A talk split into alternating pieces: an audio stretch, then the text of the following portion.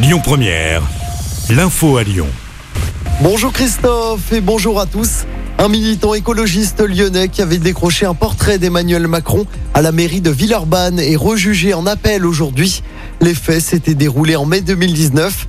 L'objectif était alors de dénoncer le sabotage climatique et social du chef de l'État. Charles Delacombe avait été condamné à 500 euros d'amende avec sursis. Il réclame la relaxe lors de ce nouveau procès. Sept Lyonnais et un Italien jugés à partir d'aujourd'hui à Paris. Ils sont soupçonnés d'avoir participé au vol de la porte du Bataclan en 2019.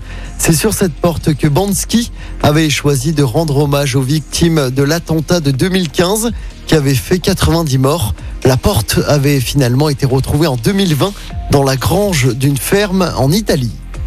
Dans l'actualité locale également, cet incendie hier soir dans un magasin de la rue Plénet dans le premier arrondissement de Lyon. Une vingtaine de pompiers ont été mobilisés. Aucun blessé n'est à déplorer, mais les habitants de l'immeuble ont dû être évacués. On ne connaît pas encore les causes de l'incendie. Sept employés se retrouvent au chômage technique.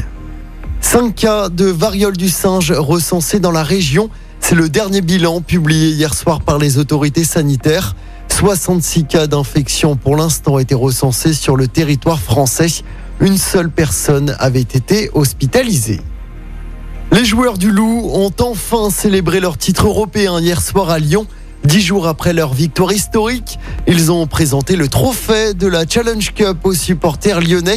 C'était depuis le balcon de l'hôtel de ville de Lyon. Mais pour Yann Roubert, président du Loup, la saison se termine tout de même avec quelques regrets. On l'écoute.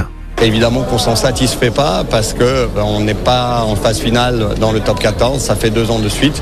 On a la conviction qu'avec ce groupe qui est capable de renverser des montagnes et qui quand il est à 100% peut renverser n'importe quelle équipe, euh, donc bien sûr que ça laisse des regrets et que notre place c'est sans doute pas la neuvième de ce championnat. Donc formidable pour le titre et on reste un peu frustré euh, sur le championnat. Donc ça donne d'autant plus envie de revenir plus fort avec encore plus d'envie, euh, d'ambition et d'abnégation pour la saison prochaine. Yann Roubert, le président du Loup Rugby, au micro de Sybille Bonnet hier soir à l'Hôtel de Ville. En football, bonne nouvelle pour l'OL. Le gardien Anthony Lopez a prolongé son contrat de deux saisons supplémentaires plus une année en option. Il est désormais lyonnais jusqu'en 2025. Les supporters lyonnais attendent désormais l'officialisation du retour d'Alexandre Lacazette. Écoutez votre radio Lyon Première en direct sur l'application Lyon Première, lyonpremière.fr et bien sûr à Lyon sur 90.2 FM et en DAB+. Lyon Première